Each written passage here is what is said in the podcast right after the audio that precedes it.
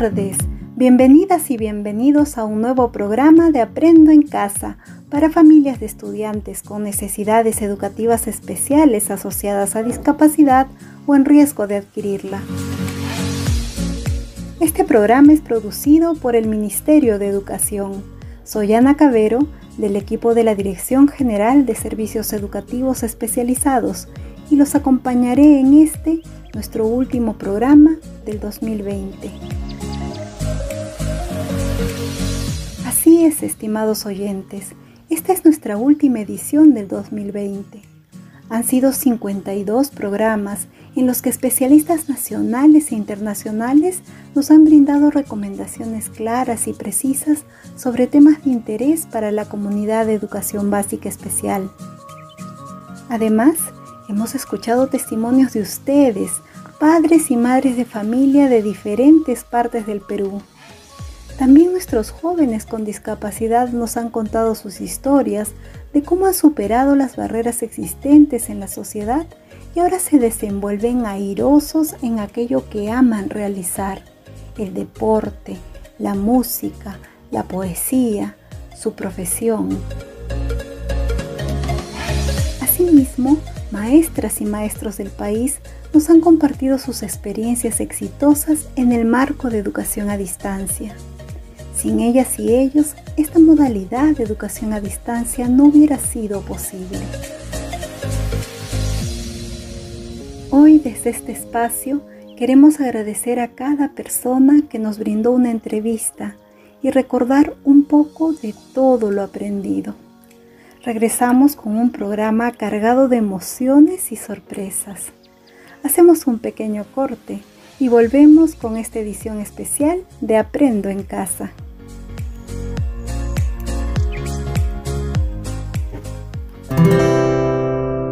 Aprendo en Casa Hola, escucha atentamente y sigue el siguiente consejo. Recuerda que es importante tener aireados constantemente los espacios de la casa, así como insistir en el consumo de alimentos nutritivos, que son fuente de energía y vitalidad para nuestro cuerpo.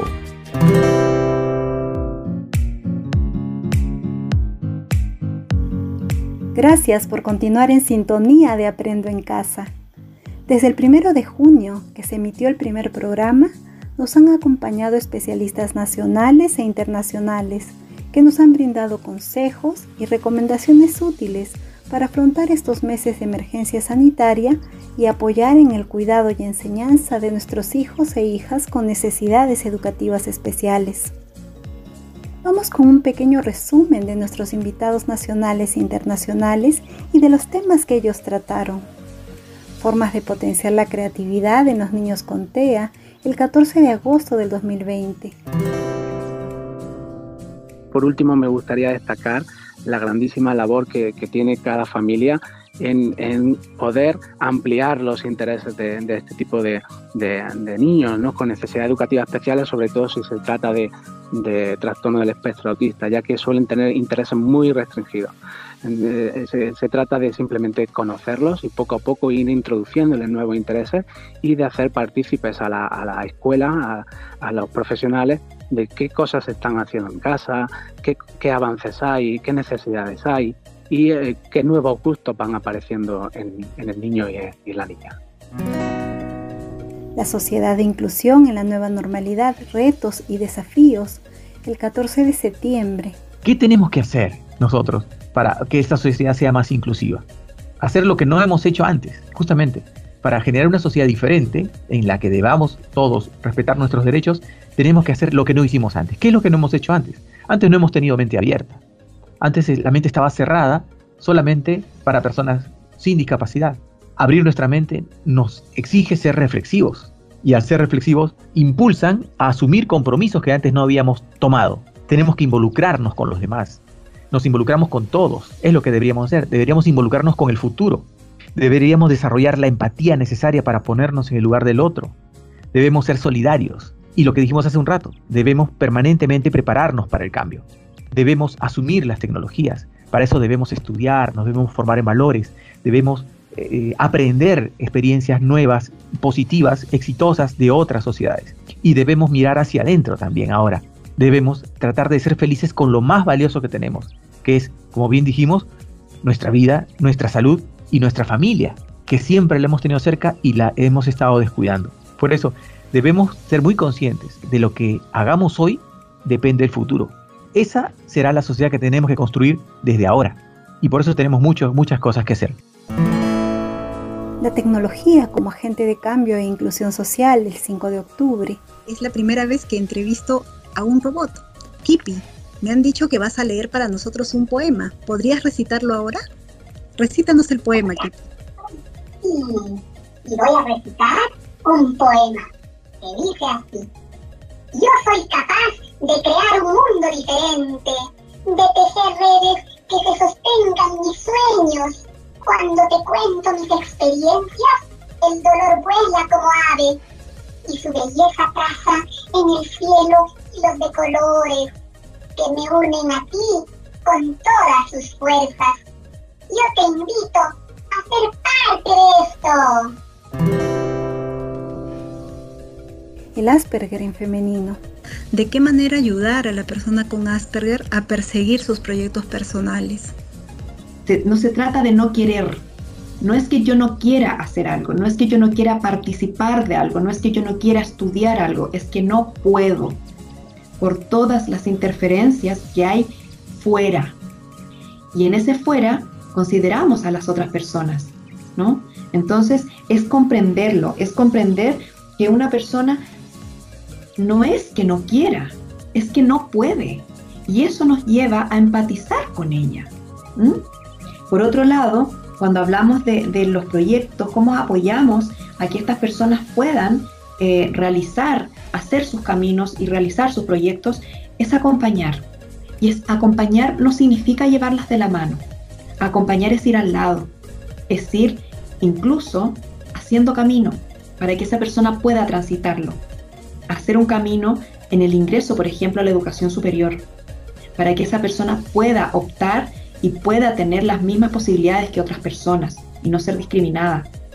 Incluso si una persona elige, porque también es válido, elige no estudiar y elige ser madre, eh, también es apoyar en eso, apoyar en la crianza, apoyar en aquello que le cuesta, en mostrar en que si no puede hacer algo, también lo puede hacer otra persona porque ella va a seguir siendo un aporte igual, porque es un ser humano, es un ser que siente, que piensa, que es capaz de crear. Pero si apoyamos en esa creación y en ese sentir, por supuesto que la estamos humanizando. De otra forma, no la humanizamos. ¿Te fijas? La discriminamos, la dejamos de lado. Me parece que incluso en los contextos educativos, eh, me refiero a colegios, también el dar esa posibilidad de acceso a la educación con los ajustes razonables que esa persona requiere para ser educada, para poder aprender. Así es como apoyamos, así es como apoyamos desde afuera, ubicándonos también en el lugar, en lo que está sintiendo esa persona, en lo que requiere, en darnos cuenta de lo que necesita para poder progresar, ya sea en la educación, en la vida familiar, en la vida social. Eso es, es ir acompañando, es ir al lado, es ir haciendo un poco de camino, abriendo puertas, bajando barreras. Gracias a cada uno por su tiempo y por el valioso aporte a la comunidad educativa. Asimismo, los protagonistas de nuestras historias también fueron jóvenes y adultos con discapacidad que vencieron barreras en la sociedad.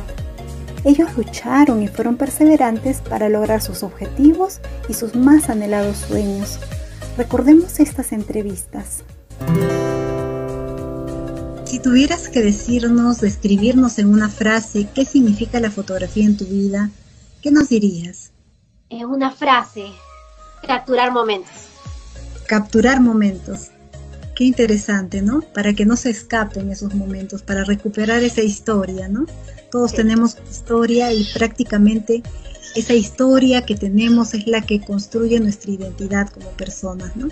Entonces capturar esos momentos también es capturar lo que somos y no perderlo. Quisiéramos saber también a lo largo de tus años de vida, ¿cuál consideras que ha sido tu logro más importante? mi logro más importante ha sido el de graduarme en la universidad. A la, a, la, persona que he tenido a mi, lado he podido graduarme.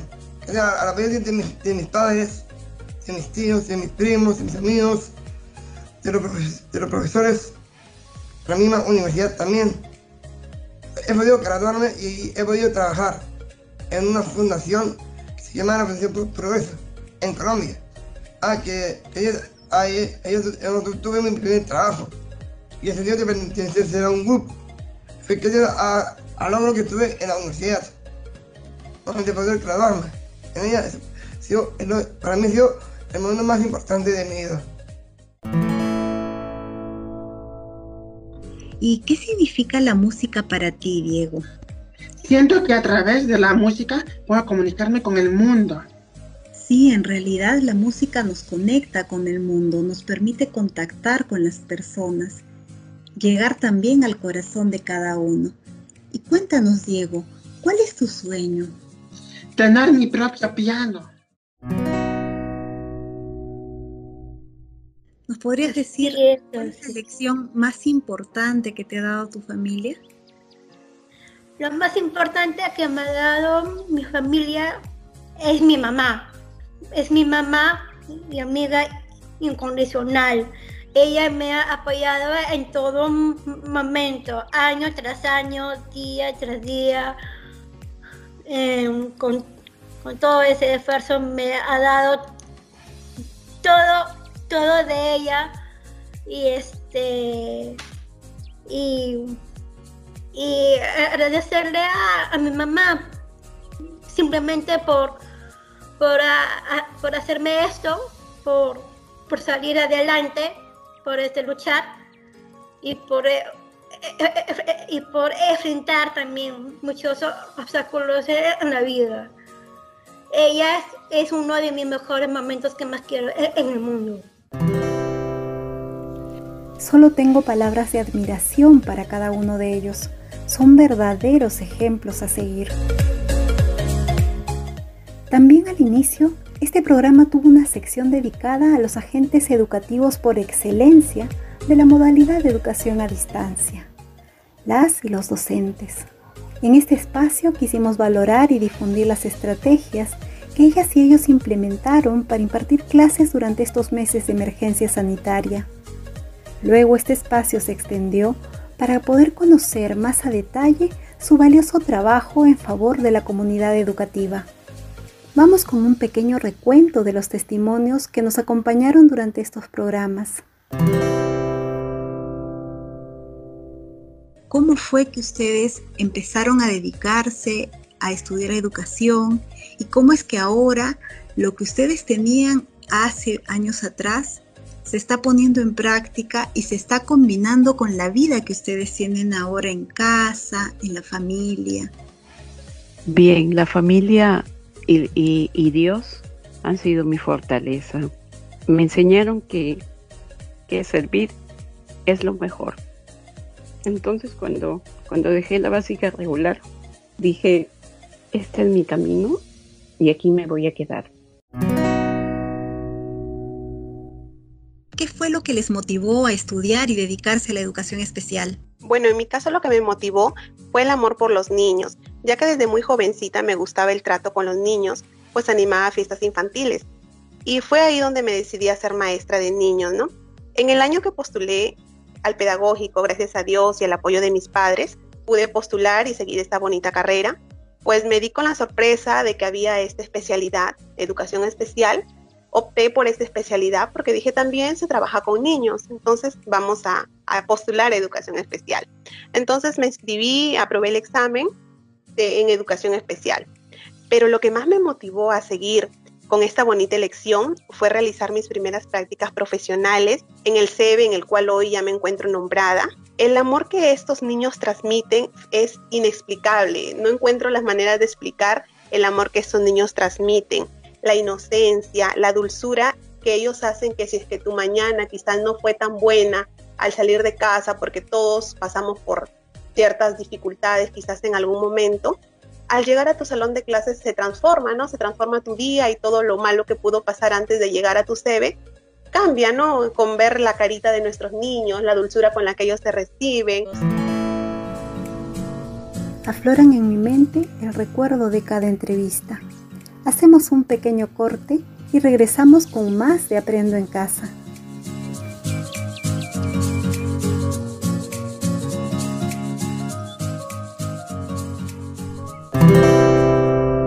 Aprendo en casa. Mamá, papá, familias. Si tienes una hija o hijo con necesidades educativas especiales asociadas a discapacidad entre los 0 a 20 años de edad y no está matriculado en ningún programa o institución educativa, te informamos que ya se encuentra disponible el formulario de preinscripción a los servicios de educación básica especial.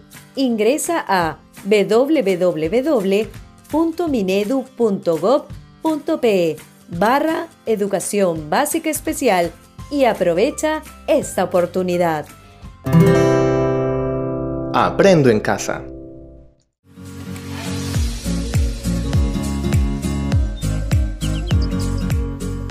Estamos de vuelta. Gracias por continuar en la sintonía de Aprendo en casa.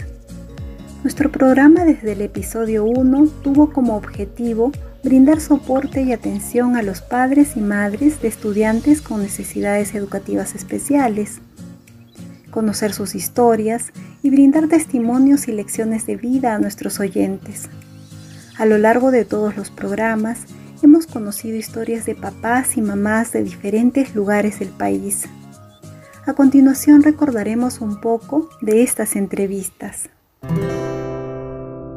Si tuvieran que decir en dos palabras o en una frase qué es lo que sus hijos les han enseñado a ustedes como personas frente al mundo, frente a la vida que ustedes llevan en, en, la sociedad o en la comunidad, ¿qué cosa dirían?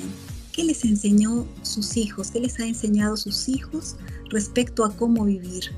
Bueno, Ana, a mí particularmente me ha fortalecido, o sea, me ha, dado mucha fortaleza, me ha enseñado a, tener paciencia, ¿no? a, ser, eh, a ser constante con lo, por la lucha que uno tiene diariamente a sacarlos adelante. O sea, te vuelves, como se dice, una guerrera, una guerrera que solamente tú vas a ser la única responsable de los logros de tu hijo.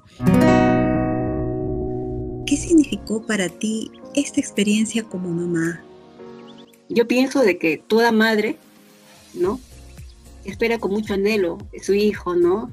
Yo pienso que toda persona cuando está en la etapa del embarazo dice mi hijo va a ser arquitecto, va a ser ingeniero, eh, mi hija, ¿no? Va, a ser una, una, famosa modelo, ¿no? Y ya desde que estamos en el embarazo, pues nos proyectamos el futuro de nuestros hijos y cuando realmente vemos pues que nuestro hijo va, a necesitar más ayuda de lo debido, yo solamente puedo decir que solamente podemos darle mucho amor, amor y dedicación.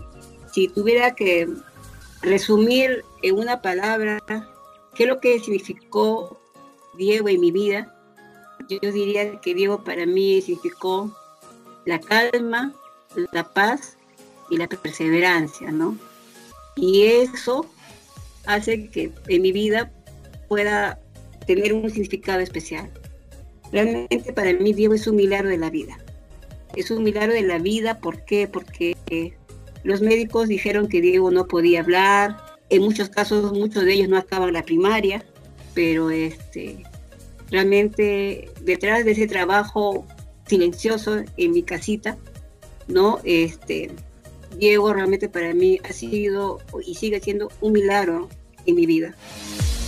Mi agradecimiento especial a cada padre y madre de familia que fue parte de esta iniciativa.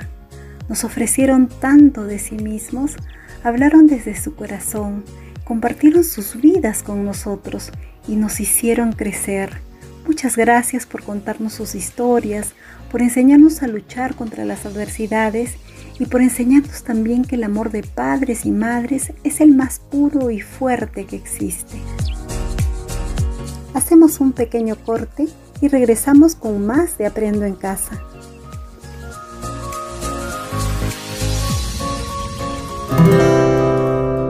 Aprendo en casa.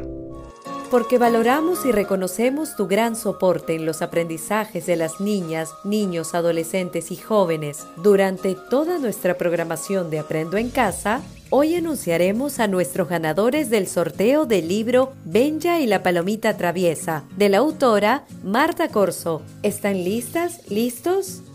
Lili Celi Ríos, Francis Camacho Llanes, Mari Carmen Purizaca y Panaqué y Judith Curico Cubas son nuestros ganadores desde Tumbes. Seguimos. Amado Timaure González de Cañete, Maribel Valdivia Elguera de Huánuco, José Bedón Cocachín de Ancash, Ángela Ortiz Guayac de Cajamarca, Diana Díaz Quiñones de Trujillo, Evelyn Villanueva Flores de Tacna, Lourdes Ortiz Rodas y Noemí Sáuñez Céspedes de Apurímac. Finalmente, Mónica Arroyo Alejo, Eladio Mirabal Espinosa y Tracy Orellana Tapia de Bonilla son nuestros ganadores de Lima. Muchas gracias a todos por su participación y esperamos que disfruten de este hermoso libro en familia. Nos pondremos en contacto con cada uno de ustedes para coordinar la entrega de este lindo ejemplar.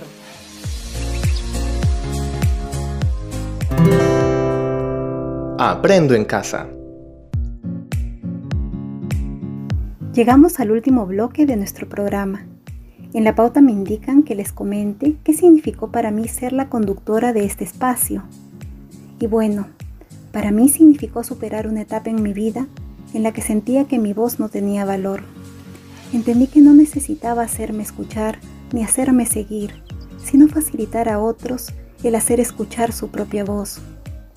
Y sin querer, las voces de otros, los niños, los jóvenes con discapacidad, sus madres, sus padres, los adultos con discapacidad, los docentes, los especialistas, resonaron en una palabra que había callado para mí misma por mucho tiempo. En esa palabra que se expresa mejor cuando existe humildad para seguir aprendiendo y creciendo. Sus voces resonaron en mi razón de vivir. Agradezco a cada persona que ha hecho posible este programa. Hay muchas historias compartidas detrás de cada episodio. Gracias al equipo que me acompaña y de quienes he aprendido tanto. Y sobre todo, gracias a ustedes por permitirnos llegar a sus vidas y por acompañarnos a lo largo de estos 52 programas. Por nuestra parte ha sido todo por hoy. Recuerden que en nuestras manos está construir una sociedad más inclusiva. Hasta una próxima oportunidad y un gran abrazo. Felices fiestas.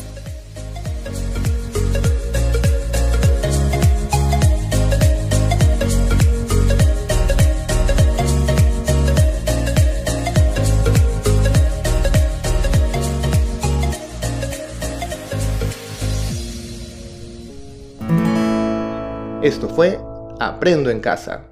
Ministerio de Educación. Gobierno del Perú. El Perú primero.